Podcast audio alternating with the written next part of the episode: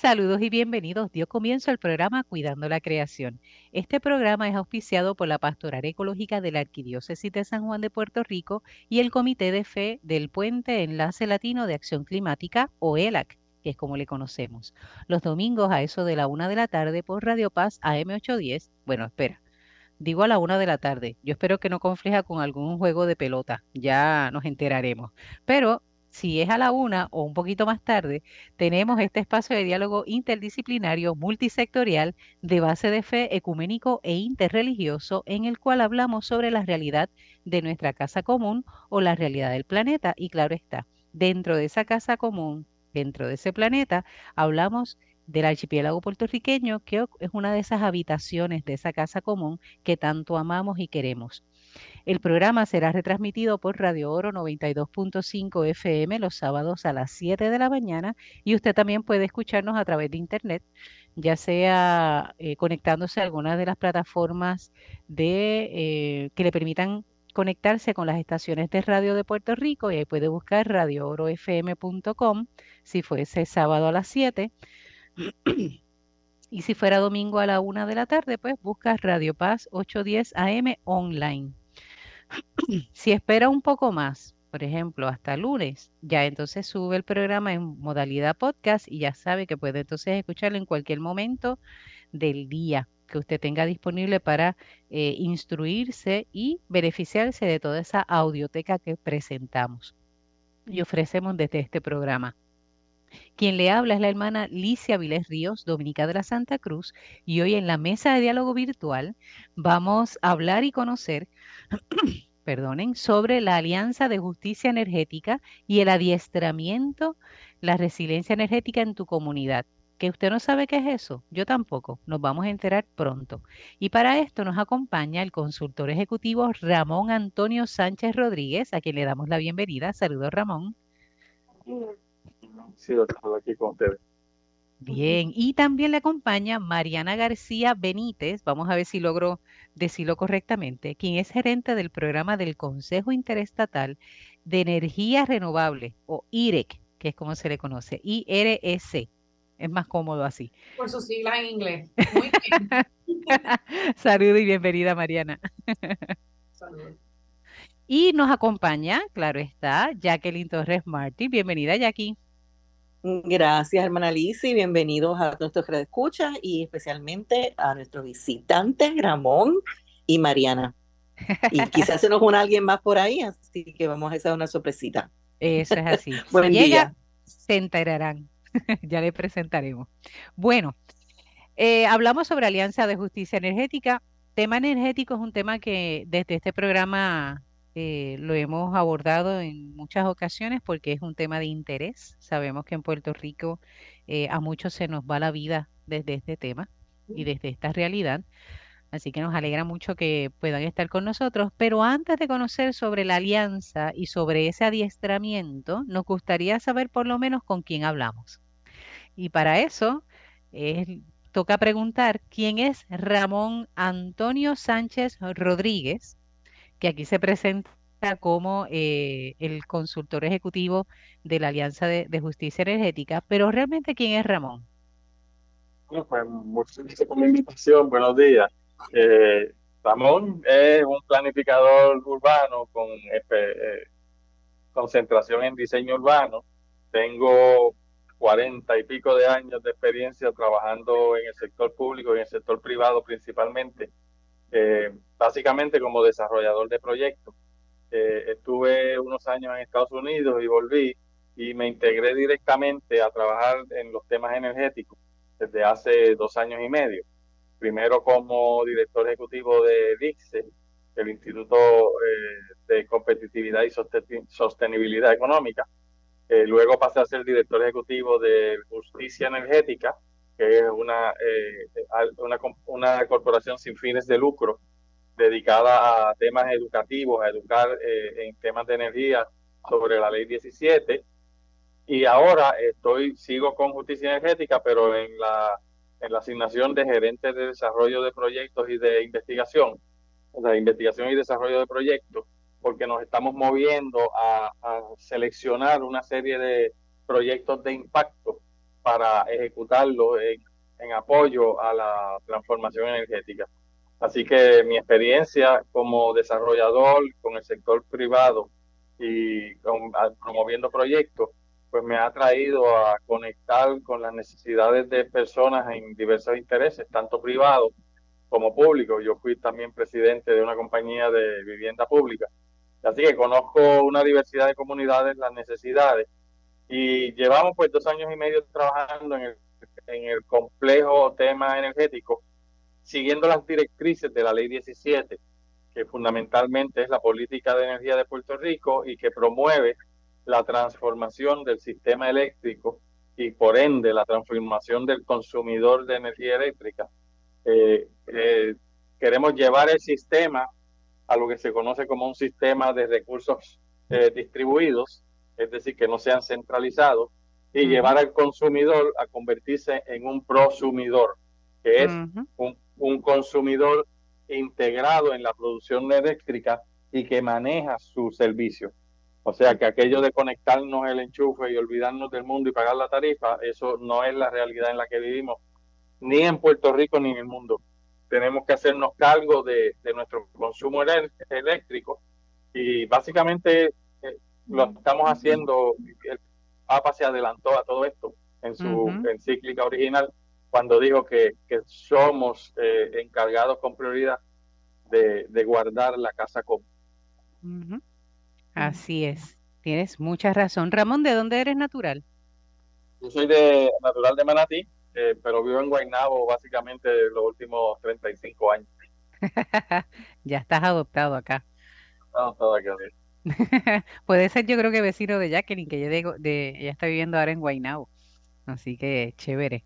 Interesante, Ramón, y gracias porque ya nos pones, ¿verdad?, en perspectiva de quién eres. Eres un planificador y ya vemos entonces un poco tu trayectoria y ese tiempo que llevas de experiencia, 45 años. Bastante, bastante. Eso definitivamente te capacita. Excelente. Y ahora, ¿quién es Mariana García Benítez? Con todo ese, eres parte de ese consejo, pero ¿quién es realmente Mariana? Saludos, saludos. Eh, bueno, yo nací en Guayama. Eh, sí, sí, sí. área eh, sur. El área sur, bellísimo. tuve una infancia muy linda por allá. Nosotros nos mudamos para San Juan cuando yo tenía 16 años y hasta ese entonces, ahora soy, ¿verdad? Capitalina y estoy loca por volver al campo, honestamente.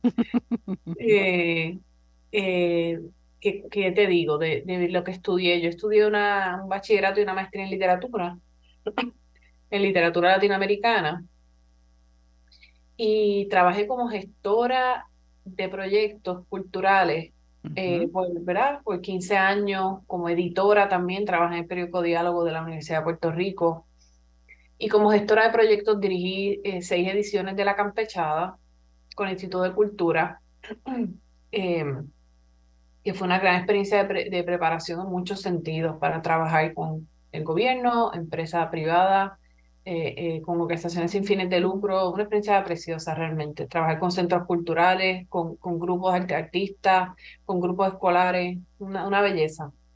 Eh, luego comienzo a hacer una maestría en gobierno y política pública en la Interamericana, que me faltan solo dos clases para terminar.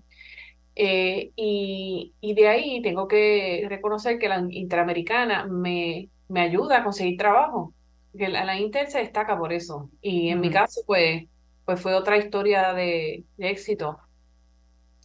Y me recomiendan precisamente con Ramón. Yo trabajé con ellos un año en justicia energética. Eh, Ramón fue mi jefe, encantador. Y eh, de ahí comenzamos con la alianza, que vamos a hablar de ella un poco más adelante.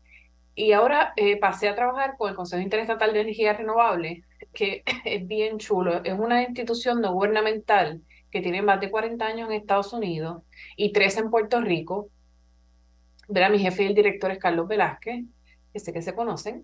Eh, y lo que hace el Consejo Interestatal de Energía Renovable es básicamente darle eh, eh, apoyo a la transformación energética hacia los renovables, así en términos generales. Se hacen trabajos de desarrollo de la fuerza laboral, estudios del estado de situación de las reglamentaciones Y en Puerto Rico hay una cosa que se llama iniciativas locales, que estamos llevando a cabo proyectos diversos, uno de ellos en Castañer, que después me encantaría hablarte de eso, un proyecto precioso de un plan de resiliencia energética que estamos haciendo. Un saludo a todos los amigos de Castañer. Y así que, de nuevo, Puerto Rico está en un momento de una transición energética bien importante. Por eso vemos personas que estamos entrando de, de otros sectores al sector energético. Hay oportunidades laborales, y además hay proyectos por desarrollar. Y en ese sentido, pues, ¿verdad? Un poco para comenzar la entrevista con, con optimismo de que, de que en Puerto Rico hay cosas que sí están empezando a moverse hacia el bien, pues, pues ¿verdad? Este, les, dejo saber que, que, que habemos personas que venimos de otros sectores que, que estamos encontrando trabajo y oportunidades de ayudar a Puerto Rico en el sector energético. Interesante. Y gracias por eso, porque a veces se tiene la percepción negativa siempre. Y una de las cosas que en el programa procuramos es que la gente descubra que se está gestando mucha vida y mucho cambio, que toma tiempo, que a veces, ¿verdad? Es muy callado, es muy silencioso, es tras bastidores, pero mucha gente trabajando y mucha gente haciendo, poniendo de su tiempo, de sus talentos, de sus posibilidades para que Puerto Rico sea un lugar posible a vivir. Correcto. Eso es importante. Interesante, tú en el área de literatura y entraste a la de la transición energética. Eso es un, un salto. Sí, sí, sí, como tú dices ahorita que a veces, como lo decías a tu audiencia, que no entendemos bien algunas cosas y las, ¿verdad? Por eso estamos aquí para explicar, pues a mí me pasó lo mismo cuando entré al mundo de la energía, qué es resiliencia energética, qué, qué es esto, qué es lo otro, y la verdad es que son conocimientos a, a los que nos vamos a tener que ver obligados a relacionarnos con, Así que gracias por este tipo de programa para precisamente ampliar el vocabulario. Definitivo, eso ayuda mucho. Y la experiencia que has tenido en el área de la, del arte, eh, realmente el arte es un elemento que hay que eh, involucrar en todo lo que hacemos. La parte cultural es una herramienta excelente. Ayuda a acercar a la gente, ayuda a que la gente entienda y comprenda mejor y facilita, facilita mucho. Así que qué bueno. Qué bueno que ah. tienes esa experiencia. Gracias. Eh, vi que Braulio se estaba tratando de conectar. Sí, eh, entró, vamos a ver si logra, esa era la sorpresa que teníamos de una persona adicional, que es Braulio Quintero. Ahí está intentando hacer la conexión. El audio es la dificultad, vamos a ver si lo logra.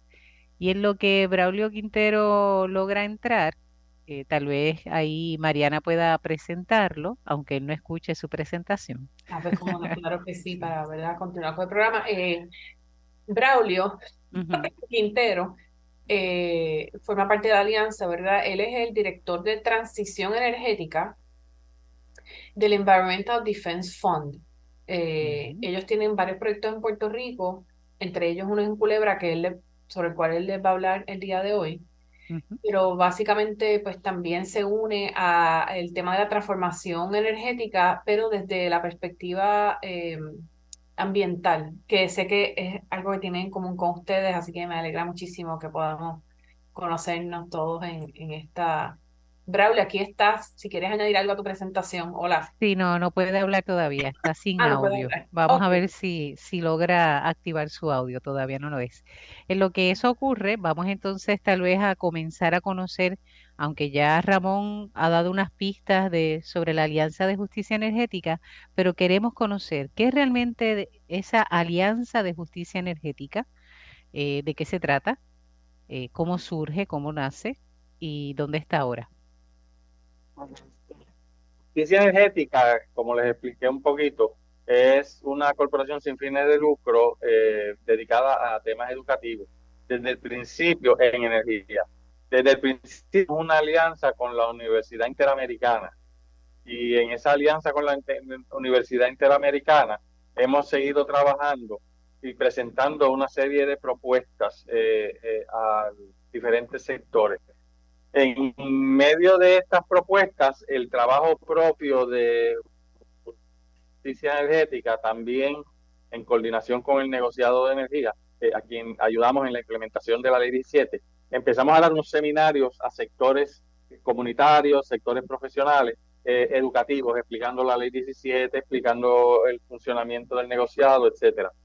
Luego del tercer o cuarto de estos seminarios que los dábamos en San Juan, pero también íbamos a diferentes eh, recintos de la Interamericana, algunas de las entidades comunitarias participantes empezaron a llamarnos diciendo que qué bueno, eh, porque nosotros nos conectábamos primero en una reunión para coordinar el seminario y en una de esas reuniones pues surgió la idea de que por qué no seguíamos hablando y seguíamos reuniéndonos. Entonces Justicia Energética acogió esa iniciativa y lo enfatizo de esa manera porque no, no fuimos nosotros quienes llamamos a formar la alianza, sino que la alianza se formó como producto de nuestro esfuerzo de aglutinar y se formó autónomamente. Entonces hemos querido mantener ese, esa estructura autónoma y entonces justicia energética es el host, el, el assembler, el, que ensambla la alianza, pero las alianzas han sido una serie de grupos que se han unido. Eh, ¿Qué tipo de grupo, este ramo o entidades? Somos eh, entidades, líderes, peritos y organizaciones no gubernamentales, no gubernamentales que están interesadas en promover planes de acción para la transformación del sistema eléctrico. Cada uno desde su propia perspectiva, necesidad, desde su propia audiencia. Eh, todos estamos de acuerdo en que el, marco referencial es la ley 17, que promueve pues la transición hacia la energía renovable. Y eh, de esta manera, pues la alianza eh, es un compromiso multisectorial de que nos apoyemos para lograr eh, desarrollo social, económico, financiero, energético y técnico.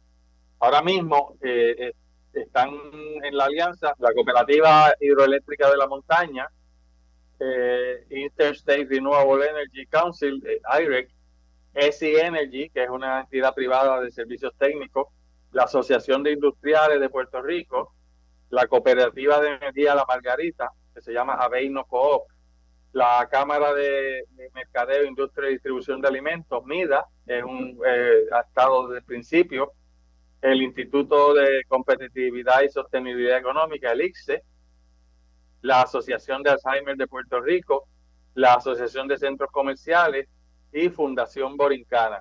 Se han ido añadiendo una serie de miembros adicionales poco a poco, eh, que tal vez de hecho Mariana pues tenga la lista eh, actualizada actualizada, o sea que ahora mismo hay entre 12 y 15 alianzas y eh, estamos recibiendo peticiones de otros comunicados. Como seguimos dando actividades, generalmente en estas actividades se integran más personas a la alianza, así que es un, es un proyecto en crecimiento continuo. Interesante. Me gusta mucho el hecho de que eh, hay nombres conocidos para las personas que siguen este programa eh, de este tipo de grupos, pero también hay nombres interesantes, la Asociación de Alzheimer, que uno siempre piensa que deben de ser organizaciones o grupos que estén íntimamente relacionados con el tema energético, pero claro, eh, puedo entender también que todos los miembros aquí, ¿verdad? Todos los que somos residentes de Puerto Rico podríamos de algún modo ser parte porque nos beneficiamos o nos afectamos del tema energético. Eso mismo. Ah, no, solamente que, decirte que como nuestro esfuerzo es eh, educativo eh, y de convocar sectores para ponerlos al día en el tema energético, esa misma convocatoria ha hecho que los diferentes sectores que a veces no están necesariamente eh, identificados con el sector de energía se den cuenta de la importancia del tema y se den cuenta de la necesidad de su participación. Excelente. Mariana. Y precisamente para añadir a lo que Ramón acaba de decir, eh, la Asociación de Alzheimer's pues representa a los cuidadores, ¿verdad? No solamente a los pacientes de Alzheimer. Pues precisamente esas son personas que no se deberían quedar sin electricidad después de una emergencia, ¿verdad? Así es. Y, y ellos, como dice Ramón, se incluyen en estas reuniones porque nosotros les llevamos charlas eh, los mantenemos al día, los mantenemos al día de los fondos disponibles y, y de algún modo u otro, precisamente el Puerto Rico que necesita ser resiliente después de una emergencia es el que se tiene que unir a este tipo de alianza o por su cuenta, ¿verdad?, algún proyecto de energía renovable. Eh, porque son los afectados. Así que ya no se trata nada más del que tiene, quien tiene el conocimiento académico del asunto, sino del afectado para cómo puede cambiar su vida y mejorar su calidad después de una emergencia. Importante.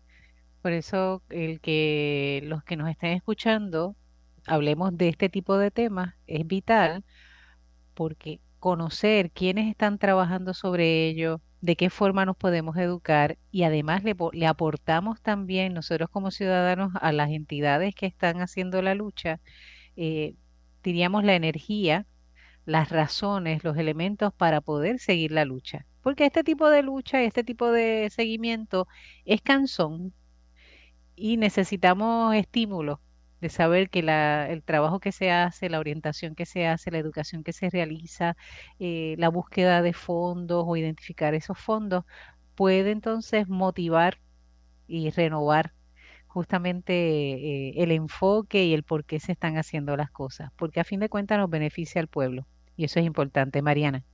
Sí, eh, también para añadir, este esfuerzo de la Alianza Autista Energética es un esfuerzo voluntario. Ninguna de estas entidades genera eh, ningún dinero de participar en la alianza y llevamos ya un año, ahora en octubre, reuniéndonos todos los martes a las 10 de la mañana, eh, ¿verdad? Eh, en parte porque yo he sido la moderadora y le doy fuerte a todo el mundo. No, Entonces hemos mucho éxito con la participación. Ah, en realidad es que hay mucho compromiso. Eh, y como dices, esto es una alianza abierta a nuevas participaciones, que cualquier persona que esté interesada, me imagino que al final del programa van a ¿verdad? dar nuestro, ¿verdad? compartir nuestros contactos. Cualquier entidad que nos esté escuchando, que como tú dices, no tiene que ser experto en energía, sino que le importe por alguna razón o, de un, servicio relacionado a personas que necesitan tener energía, pues puede unirse a esta alianza, un espacio abierto. Así que, y, lo, y, y hoy pues venimos a hablar precisamente de las actividades que llevamos a cabo de forma voluntaria como alianza. Y es bueno que digas, o sea, que aclares eso, de que es voluntario. Obviamente cuando eh, Ramón habla de la Alianza de Energía de Justicia Energética hace la salvedad, sin fines de lucro, ya ahí automáticamente todo lo que se hace es pro bono, diríamos y cuánto nos beneficia y cuánta gente está haciendo ese esfuerzo. Eso es valioso. Eso, aunque no salga en la prensa, aunque no se publique verdad abiertamente, es importante que sepamos que tenemos personas de esa calidad, que son capaces de dar la milla extra por el bien del pueblo. Así, sencillo, por el bien del pueblo. Así que, bien, eh, antes de continuar, les recuerdo que están escuchando el programa Cuidando la Creación por Radio Paz AM 810 los domingos de 1 a 2 de la tarde y que se retransmite los sábados de 7 a 8 de la mañana desde Radio Oro 92.5 FM. Agradecemos a nuestro técnico Ismael Arroyo Fontanes por la ayuda y el servicio que nos brinda y que facilita el que se pueda escuchar este programa a través de las ondas radiales. Saludos a todo el equipo de trabajo allá además de saludar a todos aquellos que nos siguen semana tras semana y aquellos que también nos escriben o nos comentan a través de la página o el perfil de Facebook Cuidando la Creación, donde usted se puede enterar no solamente de lo que se va a estar trabajando eh, cada semana en el programa, sino que también se beneficia de otras informaciones y de otros aspectos que compartimos. Recientemente, eh, justamente el 4 de octubre, eh, salió publicado la más reciente exhortación apostólica eh, del Papa Francisco con el nombre eh, Laudate Deum, que es alabemos a Dios, y es la segunda parte, diríamos, de la encíclica Laudato Si. Y les animamos a que puedan buscarla. Ya comenzamos a compartir videos sobre dicho documento. Ustedes saben que este programa eh, tiene esa, esa referencia de Laudato Si dentro de lo que trabajamos y exponemos. Eh, hablamos sobre cambio climático desde todas las dimensiones y una de las dimensiones es el aspecto espiritual, el aspecto de fe y Laudato Si ha sido clave en ese proceso. Les recuerdo también que usted tiene un compromiso, bueno, va a tener dos compromisos, pero un compromiso en particular y principal, el 28 de octubre, que es la marcha eh, o la caminata, más que la marcha, es caminata eh, contra el cambio climático. Aquí voy a dejar a Jacqueline que está mejor eh, empapada del tema que yo, aunque vamos a participar ese día, obviamente. Sí, nos van a ver aquí, este, vamos a compartir en familia, dándole ese impulso que necesita esta transición energética, climática dentro de justicia ambiental y que se mueva definitivamente a proyectos y compromisos de proyectos de energías renovables. Em, y estaremos ese sábado 28 desde las 9 de la mañana junto a, la academia, estudiantes, padres, madres, familias, maestros, educadores, profesionales de todas las áreas de salud, eh, de ingeniería, de altura, todo esto incide en nuestras vidas, el tema de cambio climático. Eh, así que en, el Parque Luis Muñoz Rivera, en un área eh, cercana al pabellón, porque en estos momentos el pabellón no se puede utilizar, estaremos allí con mesas educativas, almuerzo, música, eh, alegría, educación, sobre todo mucha educación, mucha educación, compartir para entonces eh, afianzar esas redes eh, de, conocimiento ¿no? en el tema de, de, todos los temas transversales que trata el cambio climático. Y ya está montada la actividad, así que en estos días pues verán cuáles va a ser la ruta, es una ruta corta en el área, ¿verdad? Ahí mismo de, eh, viendo como que cerca para el Capitolio y de vuelta, eh, con muchas pancartas, eh, hay que hacer, hay que hacer mucho entusiasmo, hay, hay mucho que, entusiasmo, ese día. Eh, muchos proyectos que conocer, los que no conocen, muchas actividades, porque como igual que la alianza, ¿no? Que, que une, que une distintas voces, distintas personas que interesan el mismo tema de energético, pues nosotros también, ¿verdad? Este, juntos también hacemos damos voz a eso y a otros proyectos ¿no? que trabaja ELAC, ¿verdad? La organización del Enlace Latino de Cambio Climático. Así que nada, sábado 28 de octubre a las 9 de la mañana es la cita. Esperamos poder saludarles allí. El registro es necesario para aquellas personas que quieran que se les valide como eh, horas de contacto verde a todos los jóvenes estudiantes que nos acompañen.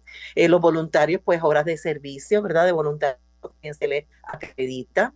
Em, y allí estaremos, estaremos 28 de octubre, sábado. Ajá, el Luis Muñoz Rivera. Todos los caminos eh, nos conducen allá, aunque hoy en el programa tenemos la Alianza de Justicia Energética y justamente tiene un adiestramiento llamado Resiliencia Energética en tu comunidad, que es ese día, pero es en Ponce. En el área sur, cuéntanos, Mariana. Así es.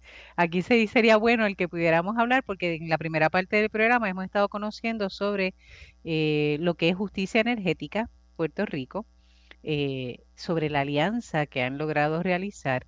Hemos estado dialogando con Ramón Antonio Sánchez Rodríguez, quien es el consultor ejecutivo de esta alianza, y también con Mariana García Benítez, quien es gerente de programa del Consejo Interestatal de Energía Renovable. Y hemos estado conociendo un poco de su trasfondo personal, profesional y cuáles sus funciones o por lo menos en qué, cómo ha surgido esto de la justicia energética y más que nada la alianza.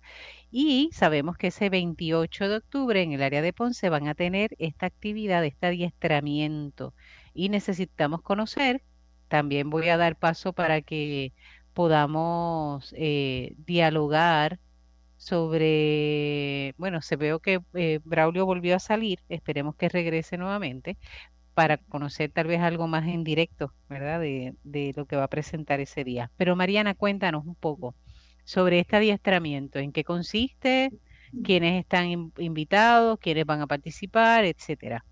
Sí, gracias por, por la oportunidad. Este adiestramiento básicamente lo que busca es eh, capacitar de forma general a líderes comunitarios con conocimientos eh, para que tengan en cuenta las alternativas que hay disponibles para desarrollar su proyecto energético. Este adiestramiento es gratuito. De nuevo, si usted es un líder comunitario o conoce a algún líder comunitario, este es un buen lugar donde usted comenzar a entender un poco cómo desarrollar su proyecto energético. Nosotros vamos a estar desde las 9 de la mañana a la 1 de la tarde en la Universidad Católica de Ponce. Tenemos que dar las gracias a, la Pontificia Universidad Católica por darnos el espacio gratuito para dar este taller, el cual va a ser en la sala Madre Teresa de Calcuta. Em, ¿Verdad? Empezamos puntual. de forma puntual eh, cuáles son los temas que se van a presentar. Primero, cómo tu comunidad puede desarrollar la resiliencia energética, aspectos comunitarios, con el compañero Ramón Sánchez, que está aquí con nosotros. Culebra Solar, con Braulio Quintero, eh, ¿verdad? Eh, que él habla del proyecto que ellos tienen, que IDF tienen culebras en Culebra. Cooperativas eléctricas y su función para brindar resiliencia en las comunidades de C.P. Smith, que es director ejecutivo de la Cooperativa Eléctrica de la Montaña. Visión de su proyecto con Keren Acevedo, directora de proyectos del grupo de Fundación Borincana y familiarización sobre aspectos de la fuerza laboral y alternativas financieras para su proyecto de resiliencia por Carlos Velázquez, que es el director de proyecto del, del Consejo Interestatal de Energía Renovable y mi jefe. Básicamente, jefe. básicamente, nosotros tratamos de hacer, tener unas conferencias que dieran de forma global un entendimiento a un líder comunitario interesado en desarrollar su, su eh, proyecto para que sepa cuál es, cuál es el contexto al que va a entrar al buscar este tipo de, desarrollo. Así que se habla de las finanzas, se habla de que es una cooperativa, se habla de que usted tiene que establecer la visión de un proyecto, la misión, etcétera. Eh. Ramón les puede hablar un poco más ahora y, y, que él habla de qué es resiliencia energética de una comunidad, de qué, ¿verdad? de qué se trata esto. Y en el caso de Braulio, pues ya nos enseña un, un proyecto puntual, ¿verdad? Em, este, de nuevo, este adiestramiento es gratuito. Usted puede ir a la página de Facebook de Justicia Energética, en, en, así se llama, Justicia Energética en Facebook, y allí está el enlace para eh, usted poderse apuntar. Un teléfono también al que puede llamar es el de Paula, la pobre, que yo le digo, tienes que poner tu teléfono, lo siento por ti. Sí, porque es que si, si no la gente... Teléfono público, ya. Sí, la pobre. Eh, es el 787-691-5933. Paula. Repítelo. Sí, cómo no, gracias. 787 691-5933. De nuevo, 691-5933. Usted puede llamar a Paula en horario, en horario laboral y eh, se puede apuntar. Eh, y la idea es estar allí todo el día, de 9 a.m. a 1 p.m., hablando y haciendo preguntas. Traiga sus preguntas también eh, sobre todos estos temas energéticos. Interesante.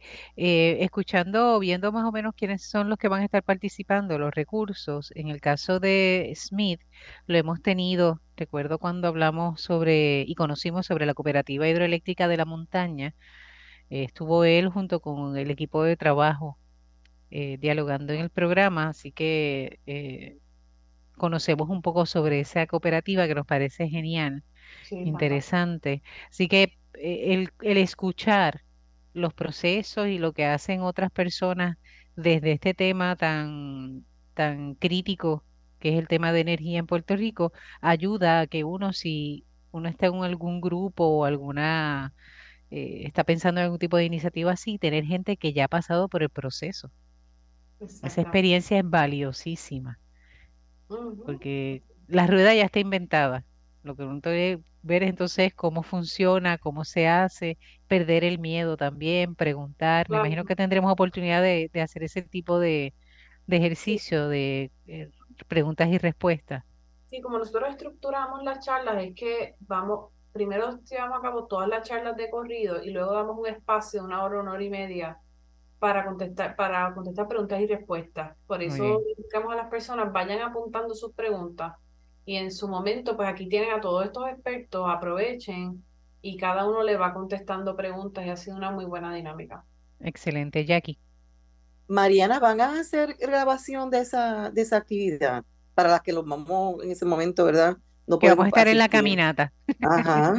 Lo hemos hablado en la alianza, así que voy a traer el tema en la próxima reunión, porque para poder grabar, pues tenemos que pasar un, un permiso para que todo el mundo lo firme, que, que se puede hacer, que se puede hacer. Eh, pero gracias por traer el tema porque lo hemos hablado y no hemos tomado una decisión sobre eso, así que lo puedo traer en la próxima reunión. Sería por lo menos quizás, exacto, los segmentos de aquellos conferenciantes que accedan a que le graben, ¿verdad? Porque quizás a lo mejor eh, eh, hay alguien que no quiera que le graben, quiera hacerlo, ¿verdad? Una presentación más privada.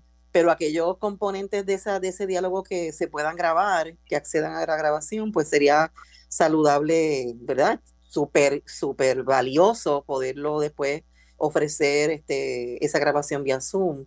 Eh, y quizás pues la parte ¿no? de, de, de, la discusión de entre las personas participantes más privadas, pues eso puede quedarse, ¿verdad? En privado, pero este, ¿verdad? Esta, esta información tan valiosa que tiene Ramón, que tiene Braulio, este, Carlos Alberto, o sea, eh, sería fantástico que, que no nos las perdamos, porque si no tenemos que ver a otro momento en que entonces vuelvan otra vez a reunir este, este Dream Team para, para esa actividad, y entonces no, no, no, no, no. Bueno, pues yo voto porque el que quiera que la grabe, lo grabe. voy a la reunión que ya hay peticiones Sí, claro que sí. Este no, y que se vuelve un recurso y una herramienta para aquellos que están pensando o en eh, grupos que están buscando alternativas. Eh, a veces el participar de este tipo de actividades pues se hace, ¿verdad? Difícil, imposible para algunos, pero acceder tal vez al video, al audio al menos, ayuda, ayudaría mucho. Sí, pues Piénsenlo. Es más, Con mucho gusto. En la reunión cualquier cosa nos llama y los convencemos. es una alternativa. Ramón, una pregunta, porque escuchando un poco el tema eh, general del adiestramiento, eh, resiliencia energética, eh, y obviamente cuando uno escucha, por lo menos cuando yo escucho la palabra resiliencia, tiene varias definiciones, diríamos y casi siempre la resiliencia hace parte de poder volver a, regresar a donde estaba. Pero eso no es una realidad en Puerto Rico o no sería una realidad viable en Puerto Rico. Regresar a, una, a un estado de energía como lo hemos tenido anteriormente, porque sabemos que tiene sus deficiencias. ¿Cómo se redefine eso, ese llamado a la resiliencia energética en Puerto Rico? Pues nosotros hemos enfocado este tema desde básicamente de dos vertientes. Eh, sí, tienes toda la razón. Una etapa de la resiliencia es regresar al mismo lugar o mejor que estábamos originalmente. Y, generalmente se ha dado el concepto de resiliencia a él. Pero hay un, hay un concepto de resiliencia que es durante el proceso en el que estás tratando de regresar. Y ese, ese sería lo que podríamos llamar la interesa. Es decir, y, y en, en neurociencias el, se enuncia de esta forma, es la, resiliencia se define como la interesa más allá de la resistencia. Es decir, nosotros mejoramos nuestra capacidad de resistir un impacto y, y lo resistimos, pero a veces resistimos las cosas y, digamos, nos tendemos a, a, ¿no? En lo que eh, no, eh, eso es, es, un tipo de resiliencia. Nosotros estamos diciendo, la resiliencia no, no es acurrucharse en lo que pasa, sino tener entereza. O sea, tú Plantarnos fielmente, firmemente. Firmemente para que tú puedas reaccionar durante el impacto. Entonces, eso es resiliencia. Entonces, por lo tanto, la resiliencia que nosotros estamos tratando de educar a la gente es, sí, aguantar el impacto, sostenerlo. Para ello, pues hemos tomado unas medidas de equipamiento, de entrenamiento, de actitud y resistimos el impacto. Pero también tenemos una autoridad personal en, la, en las comunidades de que durante el impacto podemos funcionar y no estamos escondidos en lo que pasa, sino que mm. podemos funcionar ¿Por qué? Porque hay unos sectores que necesitan ayuda. Y entonces, pasando ese, ese proceso de la interesa y la ayuda durante el impacto, entonces entramos en la resiliencia a más largo plazo, que es vamos a volver a, la, a, como estábamos antes. Por ejemplo, en Puerto Rico, pues se vio todo. Eh, cuando vinieron los, los dos huracanes y especialmente cuando vinieron los terremotos, Puerto Rico pues demostró unas faltas para poder tener interés durante la, durante la, gravedad. este, eh, se vio que no teníamos mecanismos para reaccionar. Tuvo que venir muchísima ayuda exterior. Entonces, esa ayuda exterior se ha canalizado para fortalecer a las comunidades, para resistir el daño de los impactos que tuvieron, pero también para poder activarse. Y entonces ahí, ahí es que viene entonces este proceso de reconstrucción que ha tardado cinco años y que va a tardar diez años realmente, porque esto es un proceso largo por naturaleza, no por desempeño. Eh, eh, estamos hablando de, reactivar el sistema eléctrico completo, pero ese proceso va a, tomar diez años y hay que entrenar a, a las comunidades porque durante el proceso de reconstrucción pues van a haber unos impactos posiblemente que nos van a volver a echar para atrás. Así que por eso es que nosotros estamos tratando de dar los seminarios concurrentemente, porque esto no es cuestión de venir y escuchar un seminario y tomar unas notas y ya yo estoy listo, no. Eh, nosotros primero te queremos presentar el cuadro de, de cómo se comporta todo y entonces decirte, bueno, vamos a empezar, cuáles son las medidas para fortalecer tu capacidad en este momento, cuáles son los comportamientos que queremos que tú tengas durante un impacto. Queremos que te acuerdes de los, más necesitados, eh, que ah, por ejemplo al Departamento de Energía le hemos dicho, hay unos sectores que tú no haces nada poniéndole una placa solar y una batería porque ellos no la pueden operar. Así que tienes que ir allá. Y entonces, ahora en el proceso de la reconstrucción, pues lo que queremos es decirle a la gente, esto no es reconstruir el sistema anterior para que tú te enchufes. Esto es reconstruir un sistema en donde van a haber cooperativas de energía, donde van a haber eh, municipios produciendo energía, donde tú vas a ser productor de energía. O sea que es toda una transformación. Así que son varias etapas. Excelente, qué chévere. Lo importante de, de retomar los, los temas o la, eh, los términos, ¿no? En este aspecto de cómo se redefine resiliencia. Me encanta eso de esa entereza que va más allá de la resistencia. Eso me parece importante. Y si eso es lo que sirve como marco de referencia, excelente. Y ya vamos viendo o vamos dándonos cuenta cómo va cambiando, cómo debemos de ir cambiando nuestro, nuestra respuesta, nuestro desarrollo y eso que anhelamos de un Puerto Rico capaz de poder ser eh, no solamente capaz de recibir los embates, sino cómo poder también pensar más allá de el modo individualista, sino de un modo colectivo también. Que eso yo creo que es un aspecto que en momentos como que se nos pierde. Puerto Rico siempre se ha distinguido por el aspecto eh, y la tendencia a lo colectivo. Tendemos siempre a ayudar al otro, pero poco a poco se ha ido filtrando esa búsqueda de solamente pensar en mi propio beneficio, en lo que a mí me beneficia.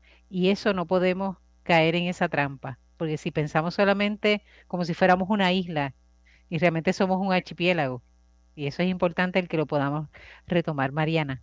Wow, qué bonito que traigas esa perspectiva, porque estamos obligados ahora mismo a trabajar en comunidad. Eh, hablando a nivel eléctrico, la Autoridad de Energía Eléctrica nos puso electricidad a todas las casas en Puerto Rico, donde fuera, en Cerro más lejano. esa, esa etapa del, del, sistema eléctrico de Puerto Rico ya ¿verdad? está transicionando hacia otra cosa. A eso tú le añades eh, el tema de que los huracanes se están poniendo más fuertes cada vez, los terremotos, todo. La perspectiva de cómo llevar energía a las casas ha cambiado.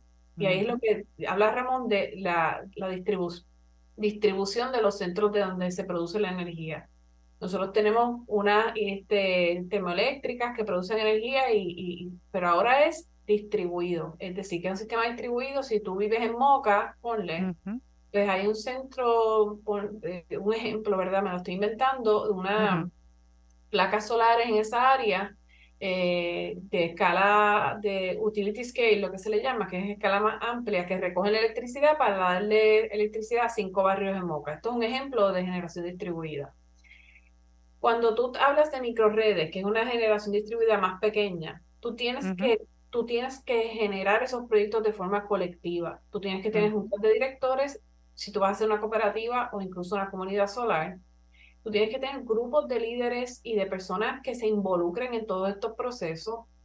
Y es como tú dices, ahora estamos en una etapa donde va a ser bien importante volvernos a unir como pueblo en grupos de ayuda ciudadana para cubrir nuestras necesidades más básicas luego de una emergencia y ayudar a nuestras personas mayores y a las madres, porque son los que más, más se afectan, los niños y todo eso, en momentos sin electricidad, los enfermos. Así que me encanta que traiga esa perspectiva porque rara vez, a veces en el mundo energético, rara vez se habla de la parte más humana, aunque están fajados trabajando por la parte humana, pero rara vez traen el tema, siempre se centra en temas más técnicos y, y, y, no, esto es, esto es por el bien de todos.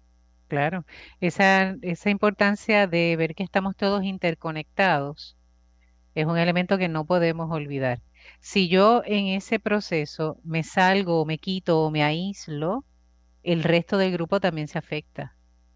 Porque obviamente imagino que mientras esos microgrids sean pequeños o sean muy, muy pequeños, se hace más complejo también. Y viceversa, si se amplía, tiene también sus retos, pero si una persona se sale de ese proceso, si esa persona se niega a entrar en ese proceso, va a quedar orillado. Eso estamos fallando también como, como sociedad, tenemos también que buscar el modo de integrarlo. Así que implica mucho de lo humano, implica mucho de lo humano y las mentalidades y las estructuras mentales que a veces tenemos. Eh, y comento eso del aspecto, eh, diríamos, colectivo o comunitario, porque si bien es cierto, cuando se dieron los huracanes y cuando se dieron lo de los terremotos, hubo un movimiento de pueblo para ayudar, hubo un movimiento de pueblo para eh, poder salir adelante, eso no lo podemos negar, pero con la pandemia se ha dado un ejercicio tal vez un poco distinto o el, o el mensaje que se ha querido llevar. Y por eso es que hago el comentario y me explico. Con la pandemia uno escuchaba muy frecuente, Aquí nos salvamos cada uno individual. Mm, a mí me asustaba eso. Aparte de que soy obviamente católica y pienso que la salvación es en ramillete, ¿verdad? Es en comunidad, pero todo lo que implica eso de que tú te tienes que salvar, tú eres que te tienes que cuidar, y es cierto, hay una responsabilidad personal, pero no puede ser únicamente en el vacío de yo sola soy yo, sí tengo que asumir una responsabilidad, pero pensándolo siempre en colectivo, en el bien común.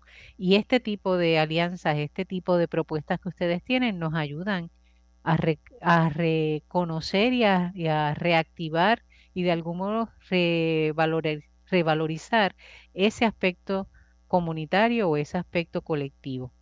Así que por ese lado, de verdad que muchas, muchas gracias por la labor que realizan y extiendan en esa reunión del martes que viene. Dos cosas. Gracias por la labor que realizan y segundo, que graben los, las presentaciones en beneficio de los que no vamos a poder participar. Así que son dos puntos que van a trabajar en esa, en esa reunión de nuestra parte. sería, sería bueno el que pudiéramos, eh, más allá del adiestramiento, cómo poder contactar con Justicia Energética PR, cómo ser parte también de la alianza qué requisitos se requieren, se, necesitan, dónde puedo conectarme, dónde puedo buscar información, más allá de saber que puedo llamar a Paula al 787-691-5933. Paula va a ser en horario eh, de oficina. ¿Está bien? Así que los que te vayan a llamar que sean ese, en ese horario. Pero ¿cómo más podemos conectarnos con ustedes? Pueden escribir a Justicia Energética al siguiente correo electrónico info arroba justicia energética pr.org, lo voy a decir de nuevo, info arroba justicia energética pr punto org. Muy bien. Justicia energética pr punto org. Me pueden escribir también a mí, eh, Mariana G, ¿verdad? De García, Mariana G arroba, ah, y aquí vamos a ver, es IREC USA, es I-R-E-C-U-S-A, IREC USA, punto org, punto org. Y en ese sentido, eh, la alianza, ok, la alianza está abierta a representantes de instituciones, asociaciones, líderes comunitarios, eh, instituciones no gubernamentales, etcétera, ¿verdad? Puede ser incluso prensa, que estén interesados en apoyar la transformación del sistema eléctrico de Puerto Rico acorde con la ley 17 del 2019 que busca que Puerto Rico tenga 100% de energía renovable para el 2050. Si usted está eh, apuntado, digamos, en esa, en, en, esa saga, porque eso va, va a ser, se puede, pero va, va a ser eh, bien, hay muchos, muchos retos por resolver, pues eh, únase con, a nosotros todos los martes a las 10 de la mañana eh, y de forma voluntaria aporte a esa transformación. Mm, interesante y excelente. Me imagino que una vez uno haga el contacto con ustedes, le envían entonces el enlace. ¿Las reuniones son virtuales o son presenciales los martes? Son virtuales, sí, sí. Son virtuales. Sí, Excelente. Sí. porque imagino que somos de diferentes lugares del país, así que... Exacto, sí, tenemos gente de toda la isla de Salinas, muchachos de todos lados. Y, no sé si Smith es de ese grupo, que imagino que sí, y él estaba en Estados Unidos, no sé si, si sigue por allá todavía. Y también ese es una de los Estados Unidos. Sí, definitivo, eso ayuda por lo menos. Jackie. Sí, Mariana, Mariana comenzó el diálogo con, con notas positivas y ahora hizo un comentario, ¿verdad? Cerrando ya el programa, que me parece también otra nota positiva, pero te la voy a como que cuestionar un poquito ahí, a sacudírtelo un poquito, porque esa fecha del 2050, tú acabas de decir que se puede, se puede llegar, pero yo lo veo como que tan, tan cerca y con tantos problemas, tú sabes, ahora entró Genera y tantos problemas que tenemos y, y el gobierno, tú sabes, tiene una ley que dice una cosa aspiracional, ahí vamos allá y saco el latigo otra vez aquí, eh, pero cuando tú vienes a ver, seguimos con la transición, entre comillas, de energía. De gas, de gas cuando la ley este, de la mirada es para renovable. Y entonces este como, es como este jueguito de, de, los grupos que uno tiene la soga y uno está en un extremo, energía renovable, y el otro está en el otro extremo, eh, gasificación, y entonces ese tirijala para el 2050, pues ahí yo te digo, Mariana, ¿verdad? Que como que te sacudo un poco eh, y gracias por esa, por esa nota de, de ¿verdad? De fe y de, gran fe y de gran optimismo, pero yo lo veo tan y tan pronto y veo tanto y tantos obstáculos que... Ah, yo, yo, yo, te agradezco que traigas esa, esa, posición y tu opinión, porque precisamente por eso es que hay que unirse a estos procesos, por eso es que el pueblo tiene que unirse, los líderes, las entidades tenemos que unirnos porque esto nada está escrito, esto se tiene que hacer. Y hay muchos actores que no necesariamente quieren que esto ocurra. y, hay, otra gente que por mediocridad pura tampoco lo va a permitir. Así que, pero hay gente que estamos empujando para que sí sea. Y ponle que lleguemos a 75%, pues eso es una gran, gran, gran alivio para mucha gente. Así que te agradezco porque a mí me gusta, ¿verdad? Yo vengo de la academia, estoy de acuerdo con discutir cosas con las que no estamos de acuerdo. Te agradezco que lo hayas traído porque sí es cierto que esto es todavía un proyecto abierto. Todavía no se sabe bien cómo va a ser. quiero, brevemente decir que, claro bíblicamente, lo que hay es que mirar eh, eh, Sodoma y Gomorra. Cuando, cuando hay la comunicación de Dios con, con Abraham, le están buscando 10, no aparecen 10. 9, no, siguen. no apareció uno. La interpretación normal es que no había uno bueno. El problema no era ese, eso no era lo que estaba diciendo Dios. Lo que está diciendo es que no hay muchos buenos. Es decir, la solución no está en conseguir a uno bueno. La solución estaba en que desde la primera pregunta, mira, aquí hay 10 que quieren. Pues nosotros, esto es lo que nos inspira nosotros estamos diciéndole a la gente, por eso fue que ah, eh, la Asociación de Alzheimer lo entendió y se unió, y otras más, que la solución no la tenía al, eh, Alzheimer que me solucione mi problema. No, me tengo que unir a quienes quieren solucionar el problema. Ese es el mensaje que tenemos que llevar. Es un mensaje comunitario para contestarle a Jacqueline, decir, solo unidos podemos llegar a esas metas. Y utilizando también esa imagen que nos ha regalado eh, Jacqueline, es el hecho también de que en esa soga, en ese tirijala, hace la diferencia la resistencia que tenga un extremo y la cantidad de gente que esté jalando. Así que esa invitación que nos hace Mariana y que nos hace también Ramón de ser parte de la Alianza de Justicia Energética sumaría a ese lado, ¿verdad? Que estamos en el área de los renovables. Y, y sí, de aquí al 2050 necesitamos jalar mucha, mucha gente, mucha gente. Y que veamos que este tipo de alianza no es únicamente para eh, diríamos, empresas o entidades grandes, sino que también los ciudadanos podemos ser parte de eso, las organizaciones más pequeñas podemos ser parte de esa alianza, es vital, es vital, definitivo. Así que... Esperen, únanse. Sí, sí, bueno, ese día en el adiestramiento no estaremos. Obviamente confiamos que va a ser grabado y que lo podamos escuchar luego, insistimos. Eh, cualquier cosita le das a escuchar el programa a tu gente para que se convenzan. Pero definitivamente entiendo que Enlace Latino de Acción Climática podría ser parte de esa, de esa, de esa alianza, así que no, no tengo duda de eso. Y que ustedes también sean parte de nuestro, de nuestro enlace, ¿verdad? Del puente, para que podamos seguir eh, sumando, sumando a ese cambio. Bien. Así que, bueno, Mariana y Ramón, mil gracias de verdad. Gracias por, por lo que hacen, gracias extiendan nuestro agradecimiento y nuestro orgullo de saber que hay gente que hace la diferencia de forma eh, pro bono, de forma gratuita y pensando justamente en el bien del pueblo. Así que de verdad, muchas, muchas gracias por ello. Y a ustedes que nos escuchan, eh, saben y sepan que parte de nuestra tarea es hacer y lograr hacer esa resistencia, esa interesa, como se nos está invitando desde esta eh, alianza, alianza de Justicia Energética para seguir haciendo posible que Puerto Rico sea un lugar diferente, distinto, que incluya, que crezca de forma responsable, no para el bien de unos pocos, sino para el bien de todos. Seguimos cuidando la creación. Hasta la próxima semana. Dios les bendiga.